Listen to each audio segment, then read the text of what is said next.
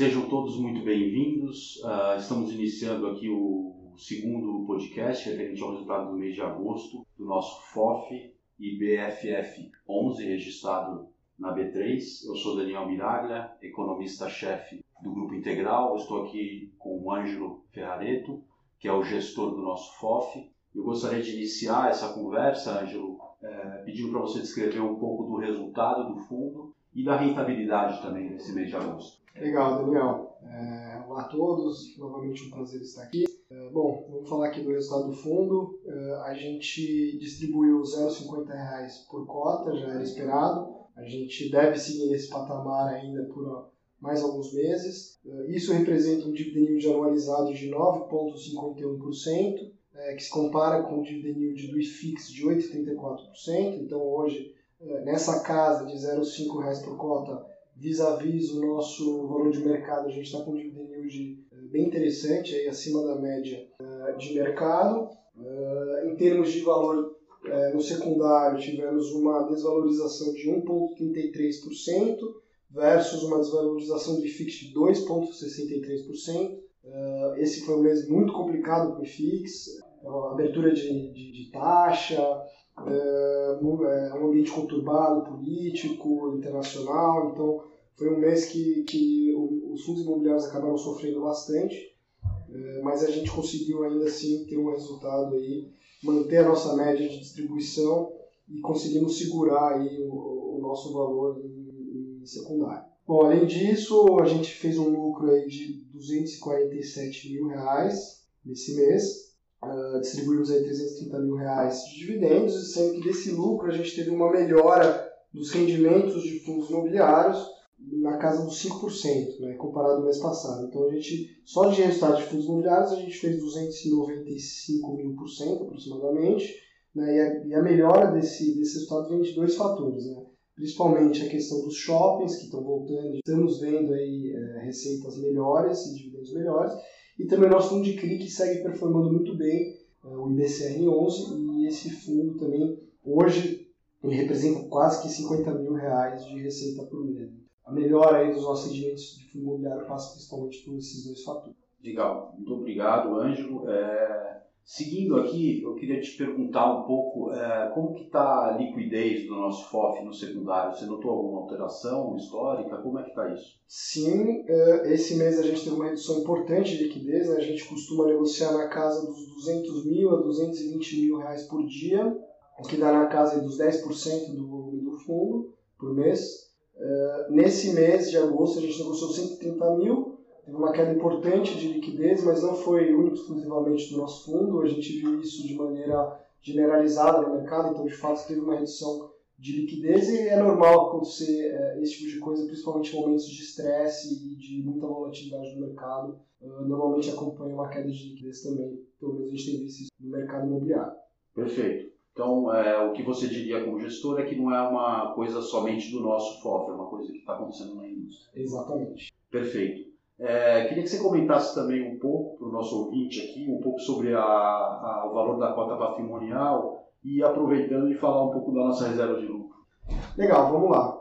Bom, uh, como eu disse, esse foi um mês muito difícil né, para o IFIX. Uh, a gente também acabou sofrendo em termos patrimoniais. Alguns fundos nossos que temos posições importantes na carteira acabaram tendo uh, um rendimento muito aquém do, do esperado né, em termos de valor de mercado.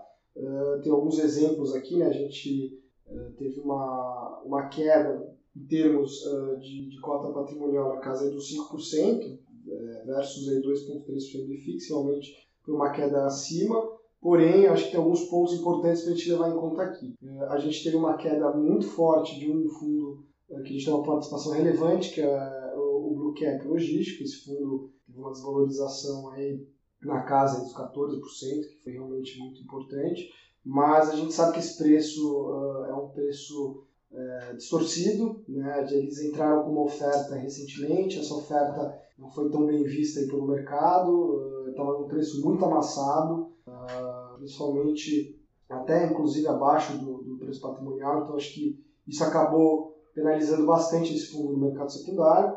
Tivemos outros fundos também com, com quedas importantes, o, o TEP que é o fundo de, de, de escritórios corporativos a Telos, também teve uma queda importante. O da Rio Bravo, renda corporativa, também teve uma queda importante. Mas eu gosto sempre de lembrar uh, que a gente está falando aqui de imóveis e a gente sabe uh, de fato os valores uh, dos ativos que a gente tem em carteira. Os valores intrínsecos, a gente tem as nossas estimativas e hoje a gente entende que esses valores estão completamente irreais. Vou, vou até dar um exemplo aqui: o fundo da Rio Bravo está negociando abaixo de 12 mil reais metro quadrado eh, sendo que a carteira são ativos é, que naturalmente valem mais do que isso. Assim, se você for bater na porta ali do, do gestor da Rio Bravo tentar comprar esses fundos por 12 mil reais, esses ativos por 12 mil reais, você não vai conseguir.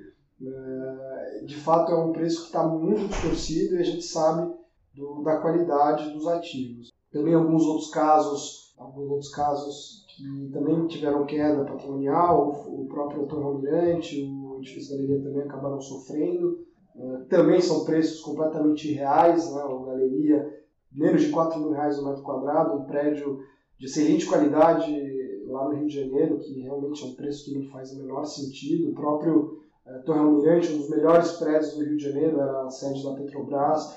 É um prédio que para você construir ele, você vai gastar no mínimo aí entre 15 e 20 mil reais o metro quadrado, seria o custo de reposição de um prédio desse, e ele está negociando abaixo de 10 mil reais o metro quadrado. Então, a gente está é, assim de olho no nosso conto patrimonial, a gente viu que teve uma valorização importante, mas a gente tem que tomar um pouco de cuidado de ativo, mas uh, não, não, o fato dele ter caído no mercado secundário não quer dizer necessariamente que aquele ativo perdeu tanto valor assim. O prédio continua lá, o prédio de altíssima qualidade, de longo prazo, a gente sabe que o upside de, desses ativos ainda continua muito interessante. É, em termos de desconto patrimonial, a gente segue com desconto muito elevado, na casa dos 15%.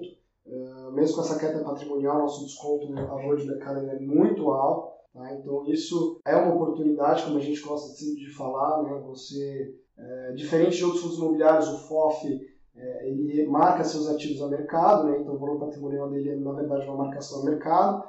Uh, ou seja, você está comprando uma carteira com 15% de desconto. Ou seja, se você comprar os fundos que a gente tem em carteira hoje e for lá na, na, na B3 e comprar, você vai pagar mais caro. Então, FOF com desconto é sempre uma tese muito interessante. Bem, obrigado, Anjo, pelas explicações. Agora eu queria ah, que a gente conversasse um pouco, batesse um pouco de bola aqui sobre o cenário geral, macro, né? A gente tem muito é, como cultura dedo no pulso aqui na Integral, então diariamente a gente está conversando sobre tudo que está acontecendo no mundo.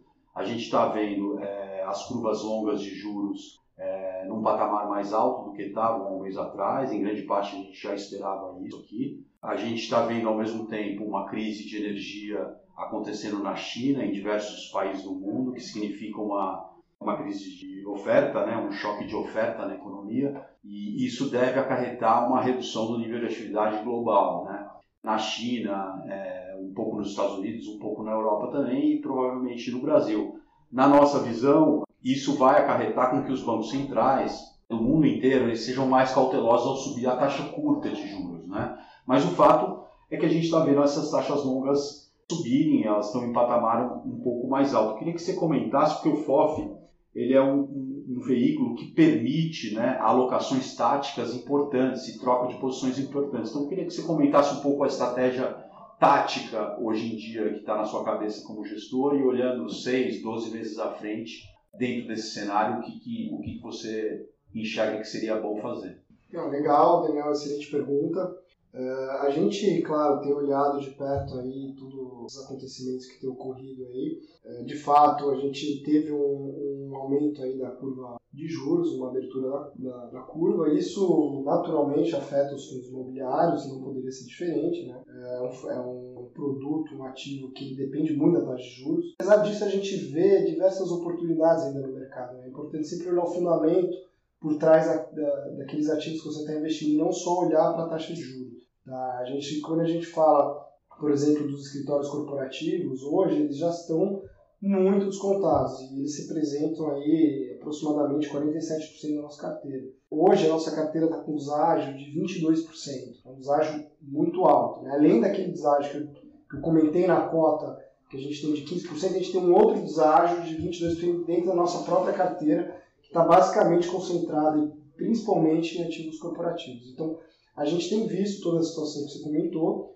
a gente tem, é, de maneira é, cautelosa, a gente tem rebalanceado nossa carteira, a gente aumentou recentemente nossa exposição, principalmente em fundos de papel, que se beneficiam aí dessa, desse aumento moderado aí da taxa de juros. Mas, por outro lado, a gente manteve e estamos segurando posições grandes em corporativo porque a gente sabe do momento de mercado. A gente sabe que são, são ativos de, de boa qualidade, a gente fica muito confortável de, de carregar esses ativos mesmo com a queda secundária deles. Uh, e, gente, e, além disso, a gente está num momento interessante de mercado. As notícias recentes têm sido muito positivas. Né? Esse último trimestre, por exemplo, a gente teve uma absorção bruta na casa aí do, dos patamares pré-pandemia. Então, já mostrando aí que a vacância deve começar já a cair de maneira mais acentuada no mercado corporativo. Além disso, várias outras notícias aí, é, a compra do, do Pátio Malzone ali pelo fundo da Blue Macau, na casa dos 40 mil reais o metro quadrado, um cap de 6% aproximadamente, né, mostrando que é, o mercado segue aquecido, segue tendo transações, as transações estão nos mesmos patamares de preço que a gente via antes da pandemia, não só de compra e venda, mas também de aluguel, isso é muito importante, né? a vacância subiu, mas, mas diferente da última crise, os aluguéis se mantiveram, né? então isso é, é, muito importante e exatamente por isso que a gente está é, com uma posição relevante em, corporativo, a gente entende que tem um upside muito bom, é, conforme é, a vacinação avança, as pessoas voltem é, para o escritório, a vida volte ao normal, é um mercado que deve aquecer principalmente a partir desse segundo semestre e de maneira mais forte no, no ano que vem. A gente poderia dizer, Ângelo, dentro desse racional, é, que muito do, do, pessimismo né, com o setor corporativo, é, incluindo a alta das taxas de juros, que inclusive a gente já esperava aqui na Integral que acontecesse, né, já foi antecipado e já está no preço dos corporativos? Você diria que já está bastante no preço? Eu acredito que sim. Uh, inclusive, até antes da gente ter esse, essa expectativa de aumento de taxa de juros, os preços já estavam bem amassados, né? Então, até por isso que é, eles acabaram caindo, sim, recentemente, mas hoje a gente pode falar, assim, na minha visão, que já está sendo preço, mas mesmo assim o preço, né, na minha visão, por se tratar de um mercado muito pouco eficiente, quando a gente fala de fundos imobiliários, muita pessoa física, é, são preços ainda que, na minha visão, estão muito distorcidos. Então, mesmo com o aumento da taxa de juros, não deveria, na nossa visão, estar tá tão amassado, muitas vezes, casos de ativos que estão negociando a 30% do valor patrimonial. Legal, muito obrigado. É, eu queria que você comentasse um pouco sobre algumas posições, a gente sabe que elas não são muito grandes, mas elas sempre despertam interesse, é, interesse em alguns cotistas nossos, algumas posições monoativo que a gente tem? Qual que é a estratégia? Por que, que a gente tem essas posições monoativo? Essa é uma pergunta muito recorrente, assim, vários cotistas acabam perguntando. Uh, a gente não tem problema nenhum investir em ativos é, monoativos porque o FOF por si só já é um veículo que permite essa diversificação. Então, uh, diferente de um pequeno investidor que vai lá, pega seu dinheirinho e compra um monoativo e nesse caso ele está tomando muito risco, a gente aqui a gente tem mais de 20 fundos na nossa na nossa carteira, sendo que vários fundos têm vários ativos, né? Então a gente tem uma diversificação muito alta de ativos na nossa carteira e naturalmente quando a gente investe num fundo monoativo a gente vai investir uma porcentagem menor. Então se você olhar a nossa carteira hoje, nossas maiores posições são fundos multiativos, tem 10, 12, 15 ativos em carteira. Né? Então, eh, se a oportunidade for boa, se a gente tiver um fundo eh, monoativo ou monousuário mas está com preço bacana, uma expectativa interessante de retorno, a gente vai investir. A gente não tem problema nenhum em comprar um ativo monoativo. Acho que muitas pessoas acabam perguntando disso, principalmente em relação ao Torre Almirante, também o Edifício Galeria, que eu acabei já comentando aqui. Como eu disse, são é, dois fundos é, que investem talvez é, dois dos melhores prédios do Rio de Janeiro. Torre Almirante talvez seja o melhor, se não for o melhor, é top 3 aí prédios do Rio de Janeiro. Uh, e hoje estão com preços completamente irreais. Então, assim, também não seria prudente a gente fazer uma, uma venda nesses níveis, né, sair tão na baixa, assim, destruir muito valor, e a gente entende que são ativos bons e que qualquer notícia positiva em termos de queda de vacância vai ter um impacto importante no preço. Então, a gente está aqui já imaginando que o upside desses ativos hoje é muito maior do que o possível downside. Eu acho que ficar mais amassado do que os preços estão hoje realmente é, é difícil. Legal. Por fim, eu, é, eu, gostaria que você explicasse um pouco é, o motivo né, e, e, pelo qual a gente está fazendo é, essa GE que a gente soltou ontem, né? Então, eu queria que você explicasse um pouco para o cotista por que da GE.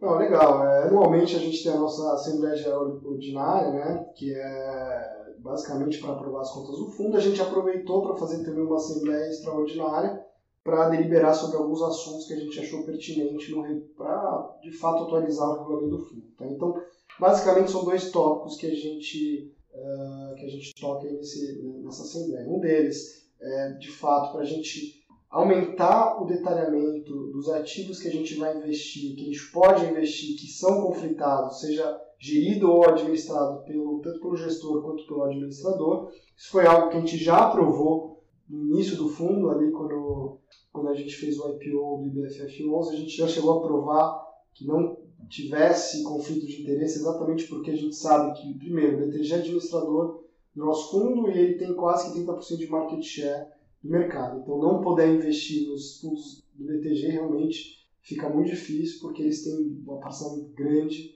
aí do mercado. Em segundo lugar, a gente aqui na Brei estrutura diversos CRIs, é, a gente origina e estrutura muitos CRIs aqui dentro. É, seria muito ruim se a gente não pudesse investir nesses ativos. Então, a gente aprovou esse conflito lá atrás e o que a gente está fazendo agora? A gente está basicamente trazendo um maior detalhamento para simplesmente uh, trazer uma, um, um, conforto maior frente aos órgãos reguladores. Então, uh, na prática, não, não, eh, não, vai mudar o que a gente já pratica, tá? Então, uh, na, a gente já, já investe em fundos do BTG, já investe também em fundos da BRE, eu acho que é mais para trazer um detalhamento maior para o nosso regulamento e, e, e adequar e deixar a gente mais confortável com os órgãos reguladores. Um outro ponto que a gente trouxe nessa Assembleia também uh, é em relação a aumentar a possibilidade da gente investir diretamente em CRI. Hoje, nosso regulamento prevê uh, que a gente pode, no máximo, 30% do PL do fundo investir diretamente em CRI e, no mínimo, é, 70% em fundos imobiliários. O que a gente está propondo nessa Assembleia é que a gente aumente o limite de investimento direto em CRI para 50% e reduza para 50% o mínimo fundos imobiliários. Por que, que a gente está fazendo isso? Isso aqui não é uma mudança de tese do fundo. Tá? Isso aqui, na verdade, é para a gente trazer é, uma maior flexibilidade para a gestão em momentos é, de estresse no mercado ou momentos de aumento de juros, como a gente tem visto agora. Então, é, quando os juros aumenta, né, é sabido no mercado que isso tem um impacto inversamente proporcional nos fundos imobiliários, acaba prejudicando os fundos imobiliários, mas, por outro lado, estruturas de crédito, principalmente CRI, muitas vezes acabam se beneficiando por ter taxas indexadas nesse em juros. Então, na verdade, assim, a gente está fazendo algo para trazer uma maior flexibilidade para a gestão, conseguir fazer os movimentos adequados em momentos como a gente está vivendo. Legal, muito obrigado. É, gostaria de agradecer você, Ângelo, por, por esse podcast, agradecer os ouvintes, agradecer a equipe técnica da Integral que, que nos ajudou aqui com a parte técnica do podcast. E nos vemos no próximo podcast o mês que vem. Muito obrigado, Anjo. Obrigado, Daniel. Sempre um prazer e até a próxima.